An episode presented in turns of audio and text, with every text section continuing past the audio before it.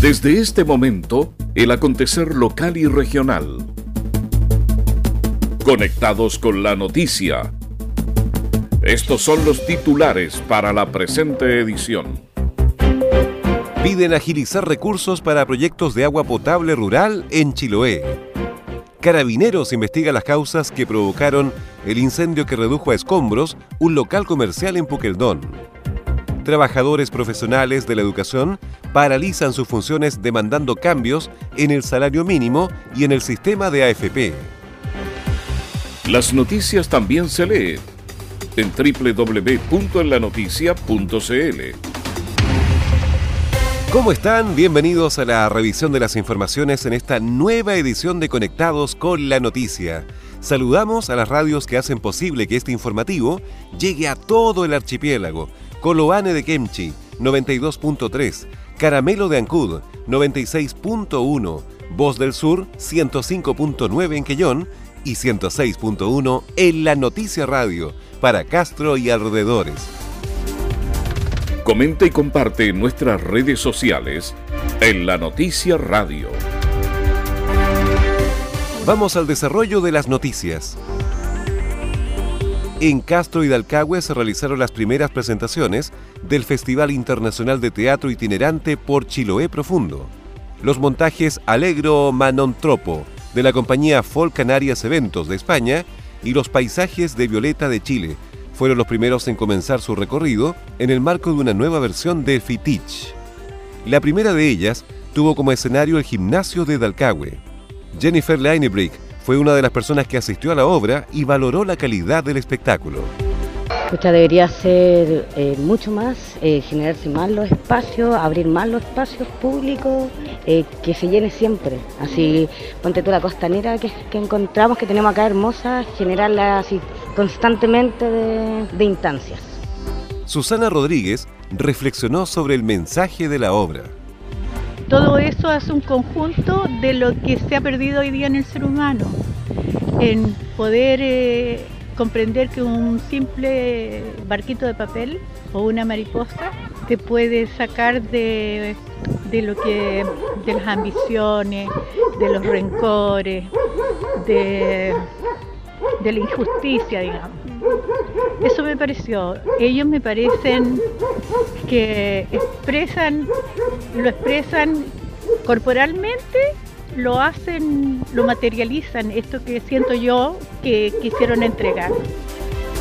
Las actividades se trasladaron al Centro Cultural de Castro, donde se vivió un inolvidable montaje de los paisajes de Violeta, del colectivo Didascalia, el cual incluyó en su elenco a vecinos, jóvenes, adultos y niños, quienes se prepararon en intensivos talleres para poder participar del montaje.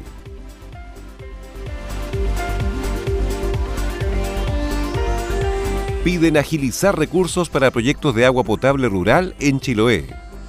El consejero regional Nelson Águila Serpa solicitó al intendente regional realizar gestiones para agilizar la materialización de proyectos de agua potable rural que han sido aprobados en el Consejo Regional de los Lagos. El consejero por Chiloé precisó que existen nueve proyectos en la región, de los cuales tres son del archipiélago y que tendrían financiamiento en marzo del próximo año. Esto equivale a 6.164 millones de pesos, casi mil familias la beneficiadas, son nueve proyectos de la provincia de Palena, Yanquihue, Chiloé, de las cuatro, que es lo que solicité al señor intendente la posibilidad de que él gestione, ¿cierto?, agilizar estos proyectos, porque la gente ha estado esperando por muchos años, ya, los, ya pasó por el Consejo Regional, ya se aprobó, y ahora van a tener que esperar cinco meses más por una licitación. A nosotros, a mí al menos me parece que no es lo más correcto. El Ministerio de Obras Públicas destinará recursos el próximo año para mejorar los proyectos de agua potable rural de Aldachildo e Ichuac, en Poqueldón, de Gañ, Chaquihual y Quetalmahue, en Ancud, Rilán, La Estancia y Puruquina, en Castro, Auchac, Coinco, Bajo, Yaldad, Compu, Molulco, en Quellón, Kikaví, en Kemchi y la isla Piao, en Quinchao. También se iniciarán los estudios de prefactibilidad en Puacura, en Castro, Butalcura y Tegel, en Dalcahue, Coquiao en Ancud, Alto La Paloma e Isla Yingua en Quinchao.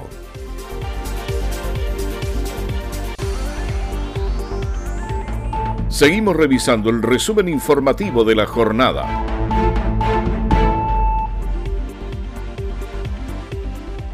familias de Curaco de Vélez recibieron apoyo para mejorar las condiciones de habitabilidad de sus hogares. Más de 18 millones de pesos se invirtieron para apoyar a cinco familias vulnerables que pudieron mejorar sus casas, adquirir enseres y equiparlas. Se trata de familias incorporadas al programa de habitabilidad que está en su etapa final en Curaco de Vélez, como explicó Jimena Delgado, directora de Desarrollo Comunitario. Este proyecto considera poder mejorar las condiciones de habitabilidad entregando condiciones mínimas como son servicios básicos, equipamiento de cama adecuado, también el tema poder disponer de acceso también a la vivienda y complementa lo que son talleres educativos para eh, donde ellos puedan tener una mejor eh, mantención de su vivienda e higiene. En promedio, las cinco familias beneficiarias recibieron cerca de 3 millones de pesos y participaron además de talleres educativos de mantención y cuidado de sus viviendas. Y ahora tomamos contacto con Carlos Rogiel desde Radio Voz del Sur, que nos cuenta sobre una actividad benéfica que se prepara para ir en ayuda de dos personas que están delicadas de salud en Quellón. Desde la puerta sur de la provincia de Chiloé, Quillón, damos a conocer la siguiente nota que tenemos a esta hora para informarle a ustedes. En la localidad de en comuna de Quillón, el día 30 de noviembre habrá una actividad para ayudar a dos personas que se encuentran delicadas de salud. Así lo dio a conocer Miriam Miranda, organizadora de este evento, donde ella dará a conocer lo siguiente con respecto a este tema. Quiero hacer la invitación para que todos nos vayan a cooperar el día sábado 30 de noviembre a partir de las 13 horas en la cancha de Quilen. Vamos a realizar un torneo solidario bailable al beneficio de Natalie Hernández y Jorge Gárate, los cuales están pasando por un momento difícil de salud y lo invitamos a todos los vecinos a participar, a los clubes deportivos, a los, tanto los clubes de hombres como de mujeres que se acerquen este día, los premios y las inscripciones se darán a conocer en la cancha. También tendremos venta de comida, empanadas, completos, milcao, chuchoca y, por supuesto cantina surtida y la música será también eh, en vivo, así que están todos cordialmente invitados a participar de esta actividad. Repito, el día sábado 30 de noviembre a partir de las 13 horas en la cancha de Quilen. Desde que yo entregamos esta nota entonces para conectado con la noticia. Adelante estudios. Ahí estaban los detalles de esta importante información. Gracias Carlos Rogel. Ahora seguimos con la actualidad noticiosa. El Laboratorio de Criminalística de Carabineros investiga las causas que provocaron el incendio registrado en el sector céntrico de Puquedón. La emergencia afectó en su totalidad a una propiedad de dos pisos en la cual funcionaba un restaurante y una hostal, dejando pérdidas millonarias para sus dueños. En el siniestro trabajaron voluntarios de todas las compañías de bomberos de Puqueldón, más el apoyo de unidades provenientes de Chonchi. Manuel Angulo, teniente de la Bocar de Carabineros, detalló que dieron curso a la etapa investigativa y levantamiento de posibles evidencias en el sitio del suceso a raíz del requerimiento del Ministerio Público, producto de un incendio que habría consumido un domicilio de material ligero de dos niveles de construcción, el cual era utilizado en su primer nivel como un eh, restaurante y el segundo nivel como casa habitación. Se establece un trabajo científico en el sitio del suceso para determinar el origen y la causa. Se establece eh, junto con ello una dinámica posible del fuego, de su propagación, levantando evidencias inorgánicas en el área determinada como área de origen, para posteriormente ser corroborados con los resultados del laboratorio. El oficial de la policía uniformada indicó que los resultados del trabajo pericial serán dados a conocer en las próximas semanas al Ministerio Público de Castro.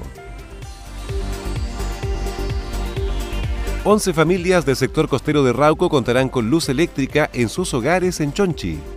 Las familias solo estaban conectadas con guías poniendo en riesgo los artefactos eléctricos y sus casas.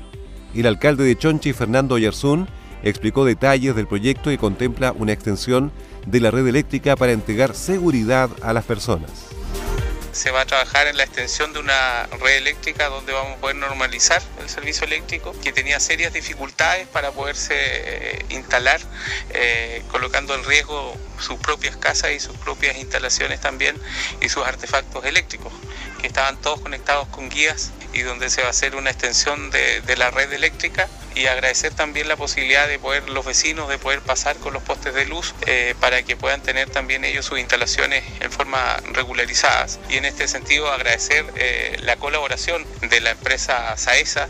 Pablo Millán, representante de la empresa Saesa en la provincia de Chiloé, explicó que los postes quedarán instalados a cerca de 30 metros de las casas van a quedar a no más de 30 metros de sus hogares, que obviamente va a generar una mejora cuantitativa, digámoslo así, de, sus instalaciones interiores y de empalme. A raíz de la visita realizada con el alcalde, hizo una observación respecto a un acceso a un predio. Vamos a realizar nuevamente esa modificación para que después ya creo que no más allá de la próxima semana enviemos el plano definitivo a los vecinos y también al alcalde. Esta anhelada iniciativa será financiada con dineros de la empresa eléctrica Saesa con una inversión de 15 millones de pesos. Conectados con la noticia.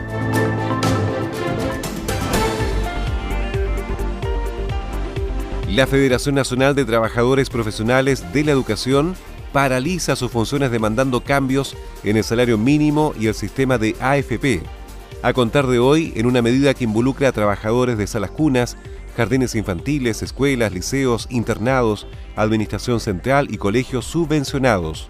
A través de una declaración pública, denuncian que hay una falta de compromiso por la inclusión de los trabajadores para que perciban el bono de zonas extremas. Además, en el contexto nacional, solicitan la modificación del sistema de AFP, piden también una asamblea constituyente y una agenda social que entregue respuestas concretas. Así lo afirmó el dirigente de Quellón, Luis Miranda. Mira, evidentemente nosotros hemos tenido y sostenido como Federación Nacional reuniones con el Ejecutivo, con la Secretaría de Educación Parvularia, con el Secretario de Educación, con la propia ministra y el gobierno nunca accedió, digamos, a las peticiones que le realizamos los gremios en relación al área educacional. Evidentemente que traspasa también a las medidas nacionales que tú acabas de escuchar. Por otro lado, hemos mantenido en las diferentes regiones donde tenemos presencia, tanto en el norte, centro y sur, reuniones con los parlamentarios, en especial también aquí en Chiloé, tanto con el gobierno provincial como los parlamentarios del distrito de la décima región. El dirigente queñonino de la Federación Nacional de Trabajadores Profesionales de la Educación añadió que han efectuado reuniones con autoridades locales, parlamentarias y representantes del Ejecutivo para abordar las demandas del sector educacional. Lamentablemente hemos visto las puertas cerradas eh, en relación a las materias que hemos anunciado en esta creación pública. Así que llamar a los diputados, llamar a los senadores, a los cuales han visitado todo el territorio y han conversado con nosotros también y con nuestras bases. Son las bases nuestras las que están descontentas y que evidentemente evaluarán claramente en estos momentos ya con quiénes y a quiénes van a tener que legar, digamos, su confianza política de aquí en adelante. De esta forma, los trabajadores de la educación se suman a la huelga general y marchas convocadas por la Mesa de Unidad Social, donde se agrupan gremios del sector público y privado del país. Codarte Chiloé organiza dos conferencias en el marco de la versión número 11 del Festival Musical de Chiloé. Con financiamiento del 6% Cultura del Fondo Nacional de Desarrollo Regional, FNDR, y con el apoyo de la Universidad de los Lagos, se desarrollarán las actividades en Ancud. Es así como se realiza la conferencia Ecos del Simbolismo Sonoro Occidental de la Edad Media en el imaginario de la música chilena de concierto, dictada por Alejandro Lavanderos, músico y académico de la Pontificia Universidad Católica de Valparaíso. La segunda actividad se efectuará mañana a las 11 horas y se denomina la Música Tradicional y Festival de Chiloé, a cargo del historiador local José Ulloa y se realizará en dependencias de la Universidad de los Lagos, sede Ancudo. Paola Moraga, directora del Festival Musical Chiloé, explicó que el festival no solo programa los conciertos, sino que además organiza diferentes actividades de mediación que buscan acercar al público el trabajo y principalmente el trabajo investigativo. El Festival Musical Chiloé no solo programa los conciertos que son muy esperados por la comunidad, sino que además organiza diferentes actividades de mediación que buscan acercar al público al trabajo principalmente investigativo respecto de la música y la cultura. En esta ocasión se realizaron dos conferencias a cargo de dos destacados profesores e investigadores que tocarán temáticas relativas a la historia y desarrollo de la música en Chiloé. Paola Moraga invitó a la comunidad a asistir a estas conferencias que se realizan en la Universidad de los Lagos, sede Ancud. Las noticias también se leen en www.enlanoticia.cl. Estos son los titulares. Familias de Rauco contarán con luz eléctrica en Chonchi. Piden agilizar recursos para proyectos de agua potable rural en Chiloé. Trabajadores profesionales de la educación paralizan sus funciones demandando cambios en el salario mínimo y en el sistema de AFP. Carabineros investiga las causas que provocaron el siniestro que redujo a escombros su local comercial en Pukeldón.